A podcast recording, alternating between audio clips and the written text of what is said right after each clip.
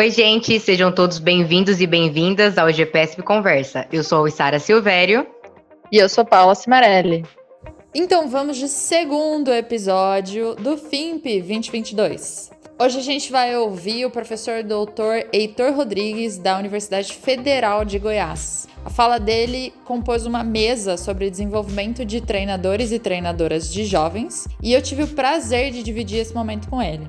Então hoje vocês escutam a fala dele e logo menos a gente também libera a segunda parte da mesa, o que inclui as perguntas e respostas. Aliás, se você não conhece o professor Heitor Rodrigues, eu quero te dar duas dicas. A gente tem dois episódios aqui com ele, um da série Origens, onde ele conta um pouco sobre a trajetória de vida dele acadêmica, junto do professor Hiller e da professora Gisele, e também um outro podcast falando sobre projetos sociais. Ouça esse podcast, reflita sobre, compartilhe e fique ligado porque logo menos a segunda parte dessa mesa virá.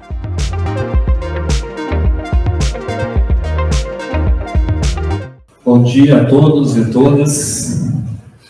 Bem, eu queria iniciar fazendo alguns agradecimentos, saudando aqui algumas pessoas, em especial o professor Hiller, pelo, pelo convite, pela oportunidade de estar aqui na Unemate, discutindo um pouco esse assunto que é a experiência, o percurso dos jovens né, no esporte.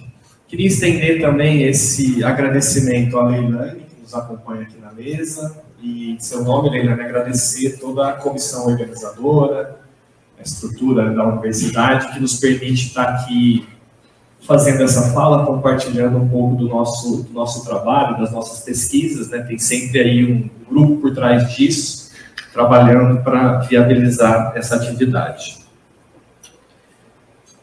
Eu preparei também saudar a Paula, é a primeira vez que a gente divide uma mesa, é uma grande amiga, uma parceira, temos feito algumas pesquisas juntos, então é um prazer estar com você aqui também, Paulo.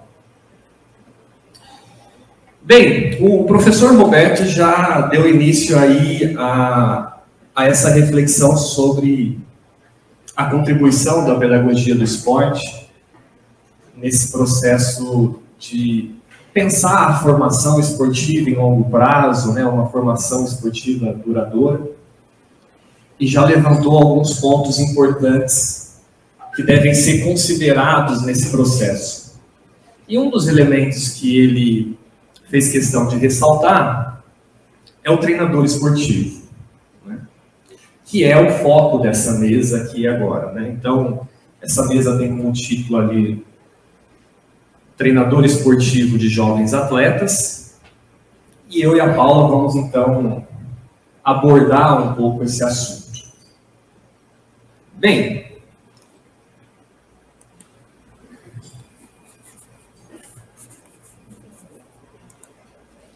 Oi? Será que é aqui? Eu vou colocar o computador aí, já pode usar. Ótimo. Antes de falar aqui do meu, do meu objetivo, muito rapidamente me apresentar. É, eu sou professor da Universidade Federal de Goiás, em Goiânia, e isso é um elemento representativo, porque também é uma universidade no centro-oeste brasileiro, e para mim é um prazer estar aqui também por conta disso, né, da gente estar podendo contribuir com o desenvolvimento regional também de certa maneira, a gente percebe que a ciência no Brasil está muito concentrada no sul e no sudeste. E na medida em que a gente consegue produzir conhecimento e fazer formação no coração do Brasil, às vezes sem as condições ideais, a gente deve comemorar e o Hiller, obviamente, é uma liderança nesse processo. E eu vou acompanhando ele, ele vai abrindo um caminho e a gente vai seguindo, né? e de ser também do grupo de estudos que a gente tem lá, que é o Sport Lab, que é o Laboratório de Estudos e Pesquisas em Pedagogia do Esporte, que é exatamente o locus lá das nossas investigações, a gente tem os nossos mestrandos, iniciação científica, e o grupo, obviamente, está aberto para que vocês possam conhecer. Em relação a esse tema, da formação de treinadores, do treinador esportivo de jovens atletas, eu queria iniciar dizendo o seguinte: é, o treinador esportivo de jovens, né, ele ocupa uma posição estratégica no sistema esportivo. Né? Ele é fundamental para o desenvolvimento da cultura esportiva. Né? Ele é um sujeito importantíssimo para pensar a formação e a qualidade da formação esportiva dos jovens, né? E nesse sentido, considerando a centralidade desse sujeito, né, desse profissional na formação de jovens atletas, dentro do nosso grupo a gente tem trabalhado com três temas de investigação sobre o treinador esportivo, que são exatamente esses três temas aí: o trabalho do treinador esportivo, então, o que é efetivamente o trabalho? Quais são as suas tarefas profissionais? O que faz efetivamente um treinador esportivo? Então, a gente tem tentado cada vez mais investigar, aprofundar o nosso entendimento do que é esse fazer profissional do treinador esportivo. E na medida em que a gente entende o que é o trabalho do treinador esportivo, emerge dali um conjunto de conhecimentos necessários para atuar como treinador. Então, afinal de contas, se o trabalho é esse, quais são os conhecimentos de base para conseguir atuar? Então, esse é um outro tema das nossas investigações. O que é preciso saber para ser treinador? E por último, se o trabalho é esse, os conhecimentos são esses, como é que se forma? Onde é que eu adquiro esse conhecimento? É na universidade? É na formação continuada? É na experiência? Né?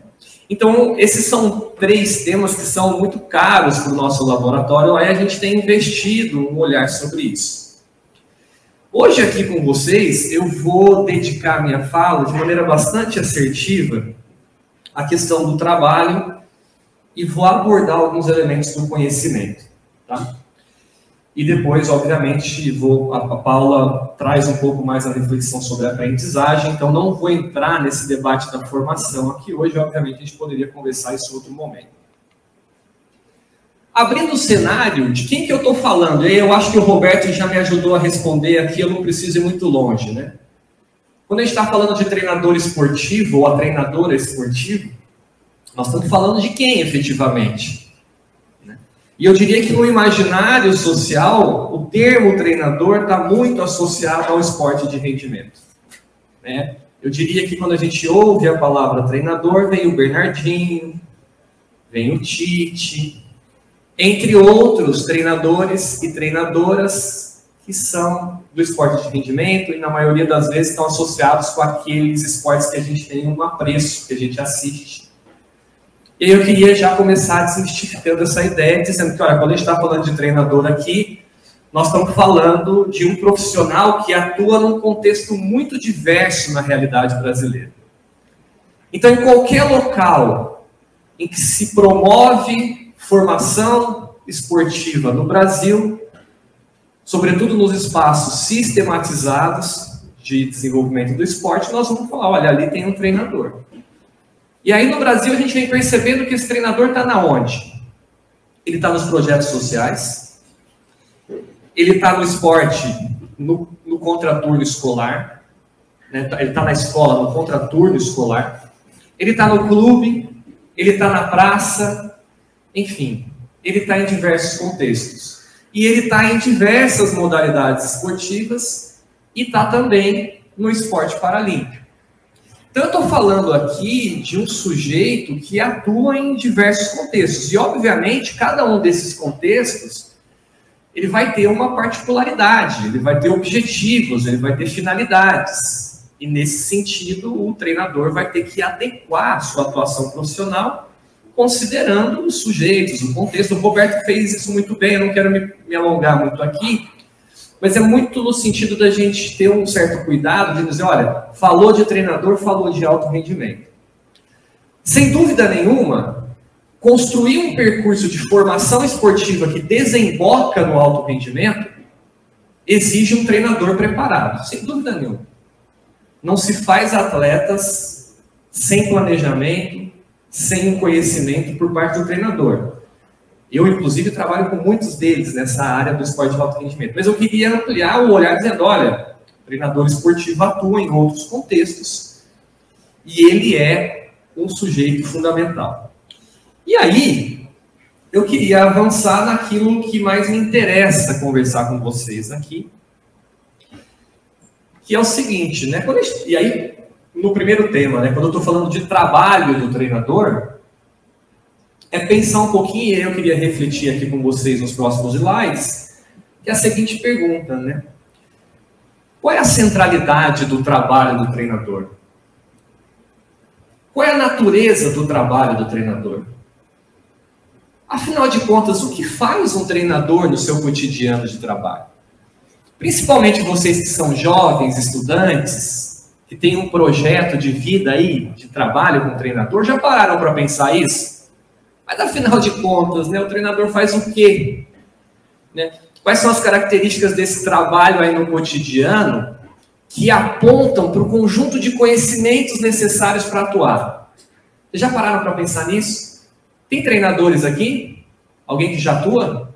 Aqui atrás? Désio. Aqui me parece que tem algumas pessoas. Então eu diria que para quem já trabalha, para quem já trabalhou, obviamente responderia essa pergunta aqui rapidamente. Eu vou trazer aqui três autores do contexto internacional que investigaram o trabalho dos treinadores e identificaram alguns traços definidores do trabalho do treinador. O primeiro aspecto e o mais óbvio, um estudo já de 1995 no Canadá vai dizer o seguinte: a centralidade do trabalho do treinador está aqui. O que um treinador faz é um treino, e eu diria que 70% do que um treinador faz é treino, e isso é muito importante. Isso exige planejamento, organização. Né? E eu diria que, para além do treino, a centralidade do trabalho do treinador está na competição. Então, a competição, ela é, ao mesmo tempo, um conteúdo do processo de treino, ou seja, competir é um elemento estruturante, é uma característica do esporte, e ao mesmo tempo é uma finalidade, é onde a gente quer chegar, na comparação de desempenho, num evento esportivo. Tá? Então, o treinador a todo momento está fazendo isso. Está organizando, desenvolvendo o treino, avaliando o treino e participando de competição. Né?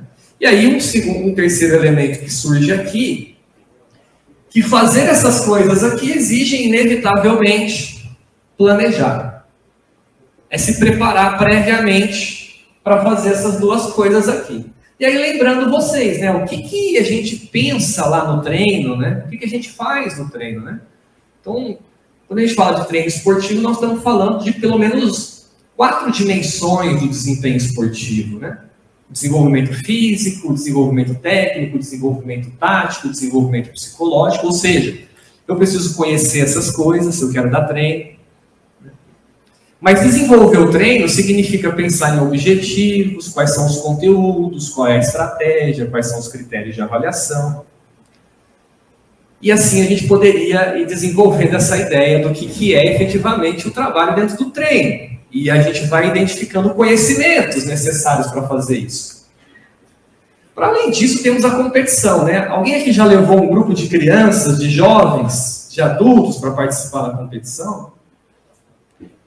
O que, que a gente precisa fazer ali, né? A gestão desse momento, né? Então, por exemplo, a gente vai ter ali um conjunto de pessoas vivendo a flor da pele algumas emoções. Né? O espaço da competição ele nos coloca numa situação que a gente vai ter ansiedade, vai ter medo, vai ter vergonha, né? Enfim, o treinador, a treinadora, vai precisar fazer a gestão desse contexto. Vai precisar ler aquele ambiente, aquele contexto, vai precisar tomar decisões. O treinador faz isso, treinadora faz isso. E faz isso cotidianamente. A gente não para muito para refletir nessas coisas.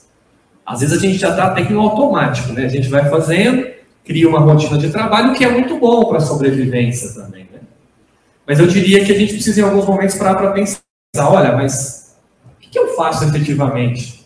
Eu diria que esse é o primeiro ponto. Eu queria avançar com uma segunda autora, que vai trazer uma informação que para mim é fundamental. No coração do processo de treinamento e competição, existe uma outra coisa, e talvez uma das coisas mais importantes. No coração do processo de treino e competição, existe a relação treinador e atleta. Tá? Então, essa é uma outra característica da profissão de treinador. A profissão de treinador é uma profissão das relações humanas,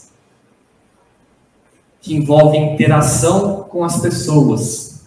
E as pessoas que vêm para os nossos treinos, elas têm desejos, elas têm expectativas, elas têm vontades, assim como nós temos também em relação a eles. A mediação desta relação é responsabilidade do treinador e da treinadora. E isso aqui não é pouca coisa. Tá? Esse relacionamento cotidiano, principalmente com os atletas, vai exigir do treinador, da treinadora, um arcabouço de conhecimento. Né? Desde os conhecimentos advindos da área da psicologia, até as habilidades de relacionamento. Né? E aí eu pergunto para vocês, sobretudo as novas gerações, o quanto a gente vem desenvolvendo as nossas competências de relacionamento? O quanto as novas tecnologias da informação, a internet, a pandemia, subtraiu as nossas competências de, de, de relacionamento. Não sei vocês, professores de escola, com as crianças, todos os professores e treinadores que têm trabalhado comigo têm relatado problemas de relacionamento entre os alunos na volta da pandemia. Mais conflito, mais ansiedade, problemas de saúde mental, isso está muito forte. Muitas crianças não estão conseguindo se relacionar, e, e isso é um elemento que vai reverberar ali na nossa aula, e mais do que isso, a partir da nossa aula, do nosso treino, a gente pode desenvolver essas competências, inclusive nas crianças. Mas nós precisamos ter isso bem desenvolvido. Senão não vamos conseguir fazer as coisas funcionarem dentro do treino, dentro da competição. Bem, avançando com um terceiro autor que para mim fecha esse processo. Caracterizando essa questão do trabalho, ele vai dizer: olha, sim, é o treino, é a competição, é o relacionamento interpessoal, mas é tudo isso dentro de um contexto. Então aí vem uma terceira característica do trabalho do treinador. O nosso trabalho está situado num contexto específico, o que envolve uma cultura. E aí a gente poderia pensar na cultura da modalidade, que modalidade você trabalha? Qual é a cultura dentro dessa modalidade? A gente poderia pensar na cultura institucional. Que instituição você trabalha? É numa escola? É num clube? É num projeto social? Você conhece a cultura institucional daquele ambiente? Qual é a comunidade em que aquilo está situado, né? Então, o trabalho do treinador, ele se insere nesse contexto em que vai ser necessário compreender as relações sociais então não é a relação interpessoal apenas.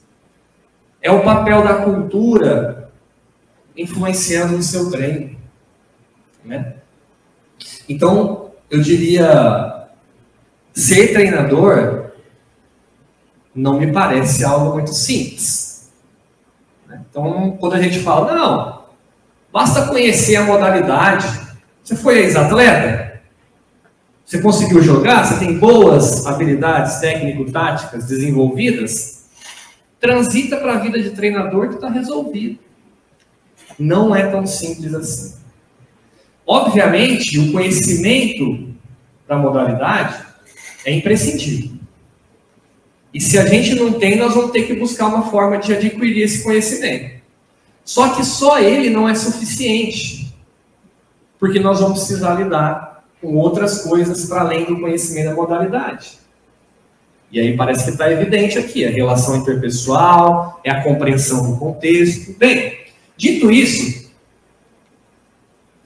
caminhando aqui para a segunda parte da minha fala e já caminhando para o encerramento para não me alongar muito.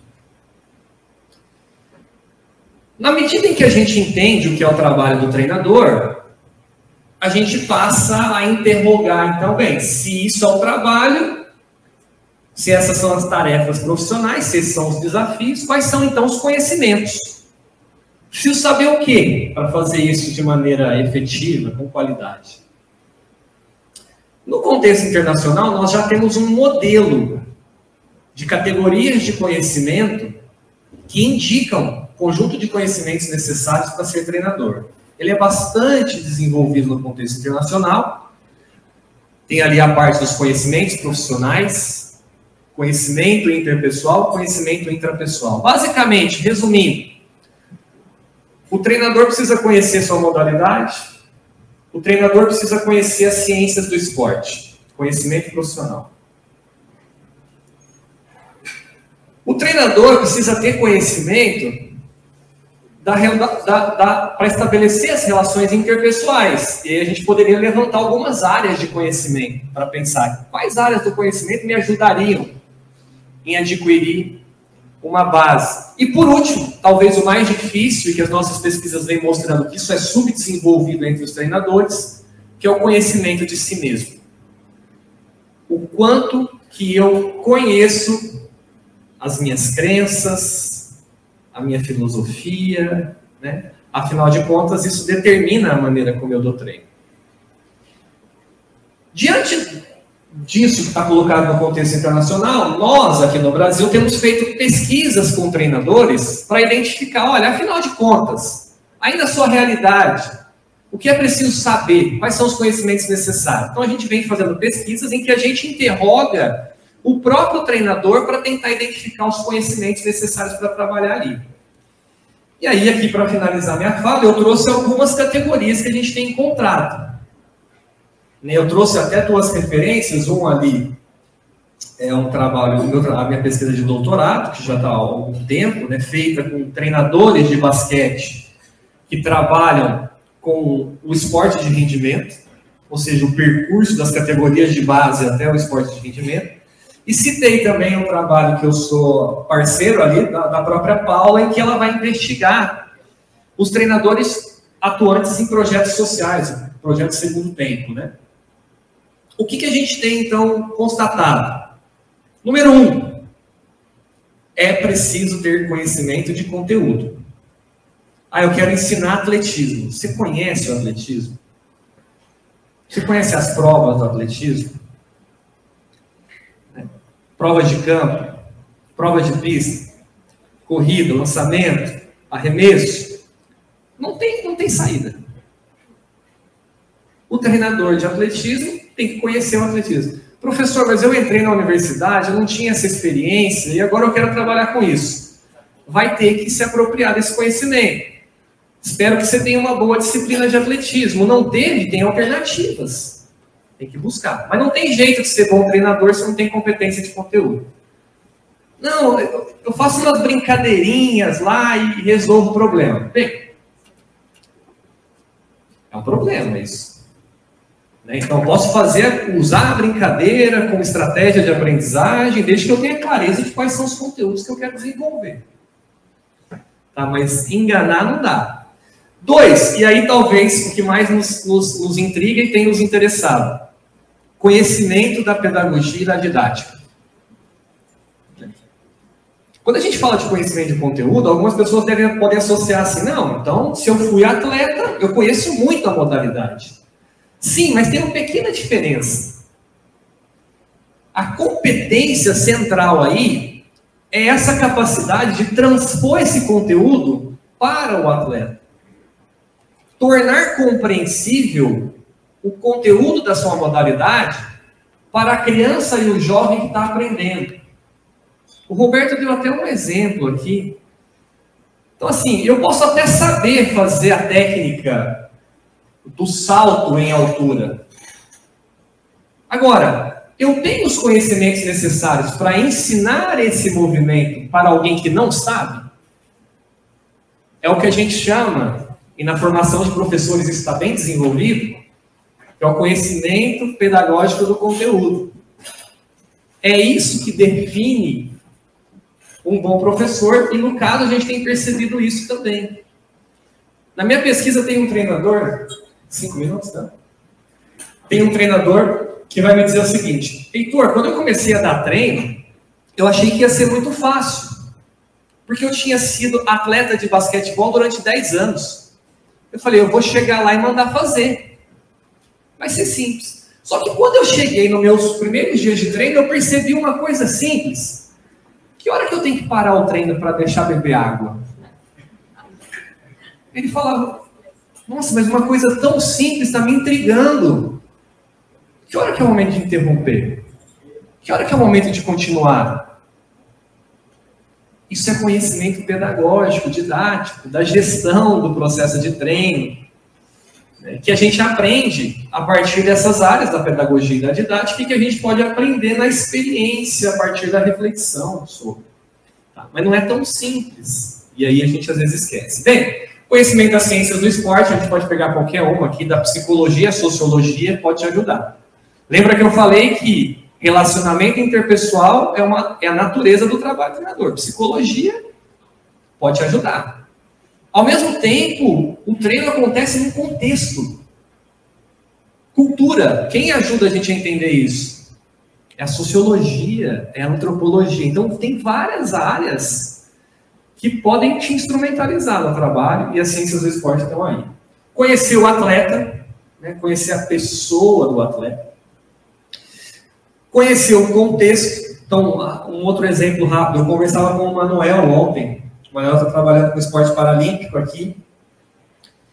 Ele dizia assim, Heitor, eu vim de Londrina. Quando eu cheguei aqui, eu trouxe as minhas crenças sobre a cultura. Minha cabeça estava lá em Londrina. Quando eu cheguei numa escola aqui, fui convidar as crianças para fazer as aulas lá na Unemate, eu comecei a perceber que tem problemas relacionados ao transporte público, que talvez a gente vai ter que fazer, resolver esse problema para os alunos chegarem aqui. Na minha cabeça não ia ter problema nenhum. Eu chegar lá e falar, pessoal, a aula é tal hora, chegou na aula, não é assim. Não é simples assim. Eu vou precisar entender, mas que cultura é essa que eu estou me inserindo?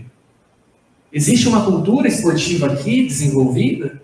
Os pais das crianças estimulam as crianças a fazer atividade física? Como é que é isso, né? Então precisa conhecer. A pesquisa da Paula é interessantíssima, está publicada recentemente, né? Que é a relação com o entorno, inclusive tendo que lidar com o tráfico de drogas em determinados contextos. Dificílimo de resolver, mas necessário. E por último, as habilidades de relacionamento. Só para vocês terem um exemplo do estudo da Paula, né? Lá no estudo da Paula, ela identificou que os treinadores se relacionam com pelo menos 14 pessoas envolvidas no processo. Do diretor da escola ao pai da criança. 14 pessoas para um treinador, treinadora se relacionar. Ou seja, precisa ter habilidades de relacionamento. Então, além de ter conhecimento, tem que ter habilidades. E habilidades a gente fala que é o saber fazer, né? É o conhecimento em ação. Então eu diria, temos um grande desafio. Encerro aqui então dizendo para vocês que pensar o desenvolvimento do treinador passa por olhar para o que é o trabalho e quais são os conhecimentos necessários. E eu diria que a gente já avançou um pouco isso do ponto da investigação, do ponto de vista da investigação, Sabendo disso, agora a gente precisa integrar isso à formação. E isso está, enfim, a gente já começa a colocar esses elementos na graduação, nos cursos de formação continuados, está cada vez mais presente, mas ainda tem muito a ser feito. É um pouco do que eu queria falar para vocês. Agradeço aí a escuta atenta e me coloco à disposição para conversar posteriormente. Obrigado.